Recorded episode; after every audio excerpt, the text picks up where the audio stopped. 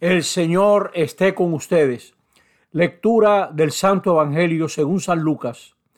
Cuando se iba cumpliendo el tiempo de ser llevado al cielo, Jesús tomó la decisión de ir a Jerusalén y envió mensajeros por delante. De camino entraron en una aldea de Samaria para prepararle alojamiento, pero no lo recibieron porque se dirigía a Jerusalén. Al ver esto, Santiago y Juan, discípulos suyos, le preguntaron, Señor, ¿Quieres que mandemos bajar fuego del cielo para que acabe con ellos?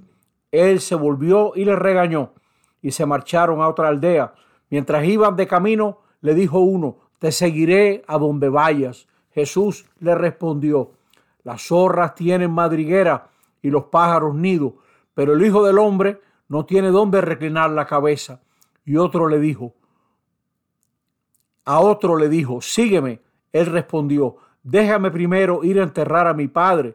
Le contestó, deja que los muertos entierren a sus muertos. Tú vete a anunciar el reino de Dios.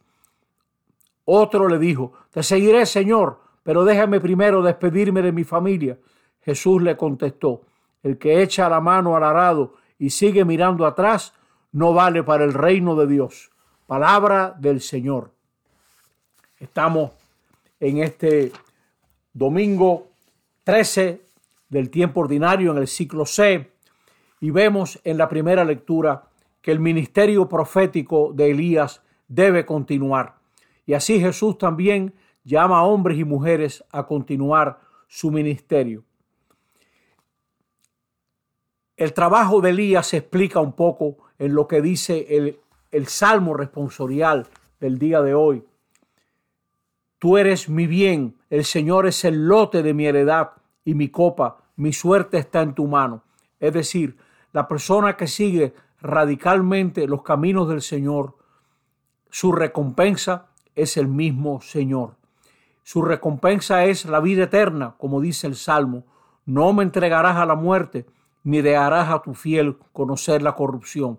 Este salmo lo usa Pedro en los Hechos de los Apóstoles creo que es como en el capítulo segundo, para hablar de la resurrección de Jesús, de cómo David murió y su tumba está entre los israelitas, pero Jesús resucitó, porque no dejarás a tu fiel conocer la corrupción de la fosa. Pablo en la segunda lectura insiste en que para ser libre nos liberó Cristo Jesús. Libre es la persona que puede realizar su originalidad. El egoísmo, las ventajas anulan la originalidad humana, porque la gente se lleva de las conveniencias, pero las conveniencias no dan cuenta de la identidad más profunda de una mujer, de un hombre. Lo que verdaderamente realiza la originalidad es el amor, es el servicio, es la entrega. Ese servicio y esa entrega a veces quedan oscurecidos por la soberbia. Los discípulos de Jesús se creen la gran cosa y cuando unos samaritanos no les hacen caso, quieren que baje fuego para consumirlo y le preguntan a Jesús si quieren si quiere que ellos manden a bajar fuego para acabar con esos pobres samaritanos. Y Jesús lo regaña porque ese no es su camino, como dirá en otro evangelio. Ese no es mi estilo, ese no es el espíritu de Jesús. Lo que sí es de Jesús es la decisión, la coherencia.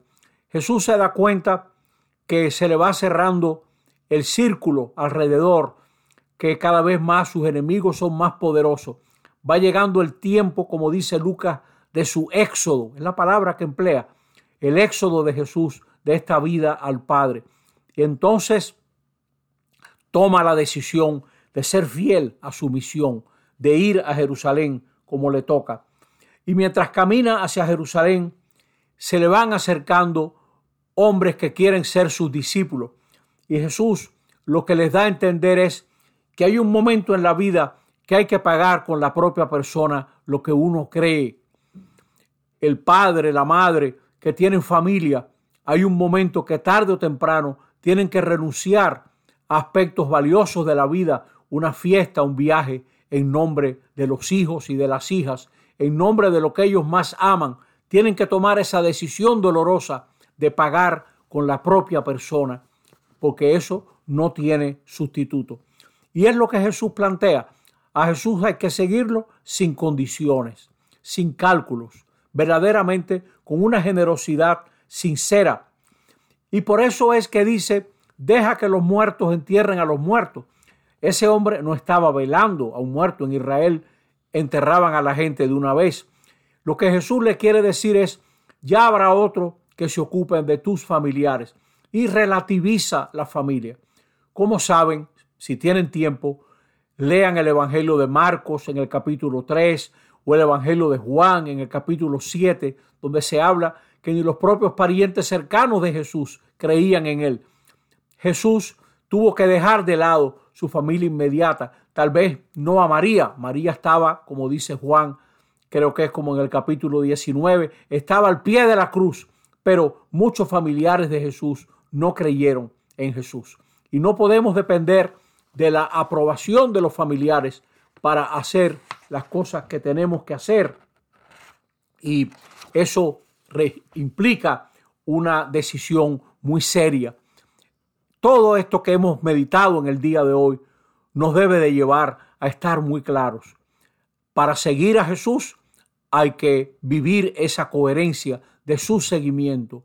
No se puede seguir y andar mirando para atrás lo que dejó, lo que nos conviene. Hay que ser de verdad generosos.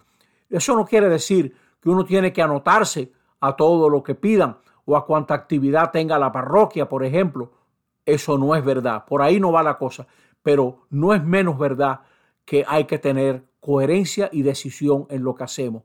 Que Cristo nos ayude a seguirlo con un corazón íntegro para llevar adelante esa misma misión que ha de continuar con nosotros. Que así sea. Amén.